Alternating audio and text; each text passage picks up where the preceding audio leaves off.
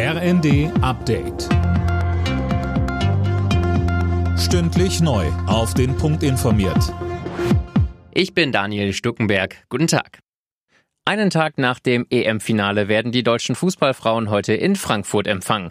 Die Vize-Europameisterinnen sollen gebührend gefeiert werden, Fabian Hoffmann. Ja, nach so einem tollen Turnier ist das Pflicht, auch wenn es am Ende gegen England nicht ganz gereicht hat. Nach der Landung am Frankfurter Flughafen geht es dann in die Innenstadt. Auf dem Rathausbalkon im Römer präsentiert sich das Team von Bundestrainerin Voss Tecklenburg vor tausenden Fans. Die DFB-Mannschaft hat während der knapp vier Wochen Turnier Millionen Menschen begeistert. Allein das Finale gestern haben knapp 18 Millionen im TV gesehen.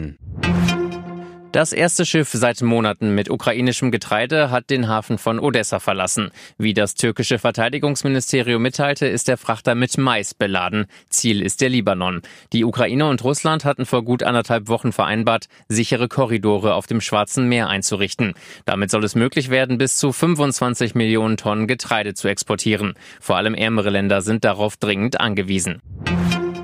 Mit dem Start in den August gibt's einige Neuregelungen, zum Beispiel mehr Geld für Studierende und mehr Transparenz für Arbeitnehmer. Anne Brauer. Beim BAföG steigt der Förderhöchstsatz von 861 auf 934 Euro im Monat und BAföG-Empfänger, die nicht bei ihren Eltern wohnen, kriegen einen einmaligen Heizkostenzuschuss von 230 Euro.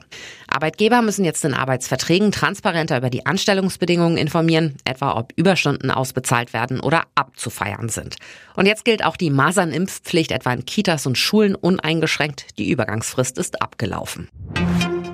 Hotel Mama ist bei jungen Leuten in Deutschland nicht mehr so beliebt. Fast ein Drittel der 15- bis 24-Jährigen wohnt nicht mehr bei den Eltern, so viele wie seit zehn Jahren nicht. Laut Statistischem Bundesamt ziehen junge Frauen dabei früher bei den Eltern aus als Männer. Alle Nachrichten auf rnd.de